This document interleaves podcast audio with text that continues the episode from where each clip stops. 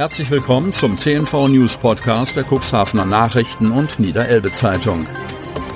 In einer täglichen Zusammenfassung erhalten Sie von Montag bis Samstag die wichtigsten Nachrichten in einem kompakten Format von sechs bis acht Minuten Länge. Am Mikrofon Dieter Büge. Zunächst folgt ein kurzer Werbebeitrag.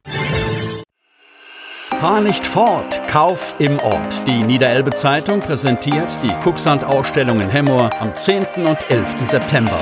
Zahlreiche Aussteller präsentieren sich eingebunden in ein buntes Rahmenprogramm für Jung und Alt sowie eine Automeile direkt im Zentrum in Hemmoor. Der Eintritt ist frei. Infos unter www.hemmoor.com. Donnerstag, 8. September 2022. 137 Infektionen am Mittwoch. Kreis Cuxhaven. Die 7-Tage-Inzidenz im Landkreis lag am Mittwoch bei dem Wert 250. Dem Robert-Koch-Institut wurden 137 Corona-Neuinfektionen gemeldet. Die 7-Tage-Fallzahl lag bei 497. Insgesamt gab es seit Ausbruch der Pandemie 72.212 Infektionen mit dem Virus im Kreisgebiet. Die Zahl der Todesfälle ist mit 258 konstant. Geflügelpestrestriktionen aufgehoben. Kreis Cuxhaven. Am Freitag, 9. September, werden die sogenannten Restriktionszonen im Landkreis Cuxhaven nach den beiden Geflügelpestausbrüchen in Beverstedt wieder aufgehoben. Beschränkungen für den Tierverkehr und das Verbringen tierischer Erzeugnisse fallen an dem Freitag weg. Ebenso ist die angeordnete Aufstallung oder Absonderung der Tiere nicht mehr vorgeschrieben. Das Virus ist in der Wildvogelpopulation allerdings nach wie vor aktiv und es besteht weiterhin, auch nach Risikoeinschätzung des Friedrich-Löffler-Instituts, eine hohe Gefahr des Erregereintrags in Hausgeflügelbestände.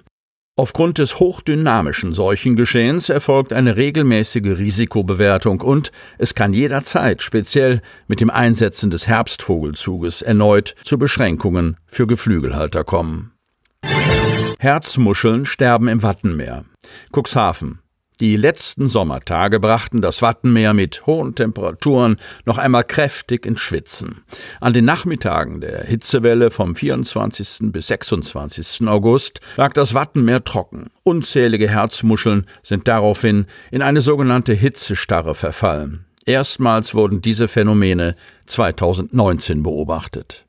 Ob das Muschelsterben mit dem Klimawandel oder einer anderen Ursache in Verbindung gebracht werden kann, ist noch nicht geklärt. Momentan würden Wissenschaftler aus Schleswig-Holstein und Niedersachsen daran arbeiten, die genaue Ursache zu ermitteln, schreibt das Nationalparkhaus Wurster Nordseeküste auf Facebook.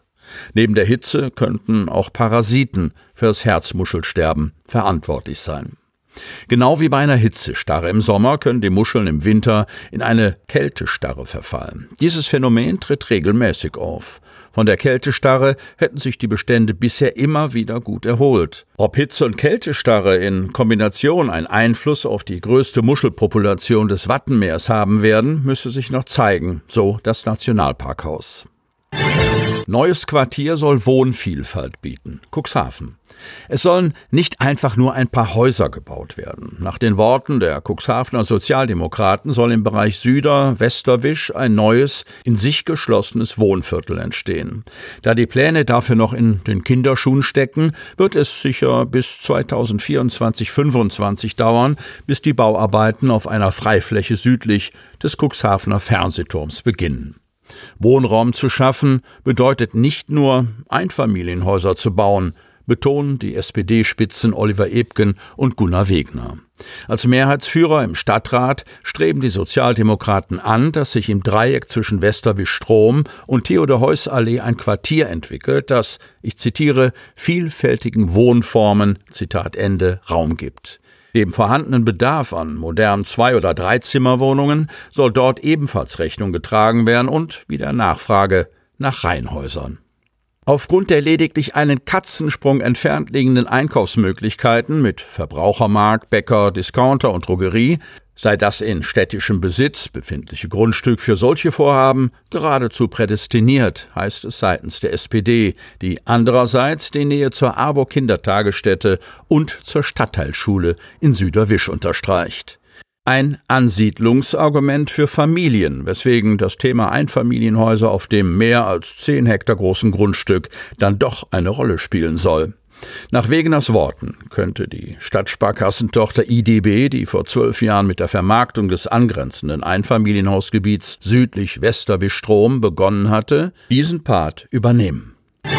Elbstrand-Festival mit elf Stunden Schlagerparty am Samstag, 11.09.22 ab 13 Uhr. Otterndorf, die Festivalsaison im Norden steuert aufs Finale zu. Am Wochenende lassen es Musikfans noch einmal richtig krachen beim Elbstrand Festival am Otterndorfer Grünstrand. Am Sonnabend, 10. September, geben sich in Otterndorf die Party- und Schlagergrößen die Klinke in die Hand. Musiker wie Mickey Krause, Kerstin Ott, Isi Glück und Geier Sturzflug verwandeln den Grünstrand in eine Ballermann-Fetenhochburg. Die Veranstalter des Elbstrand-Festivals versprechen elf Stunden Schlagerparty.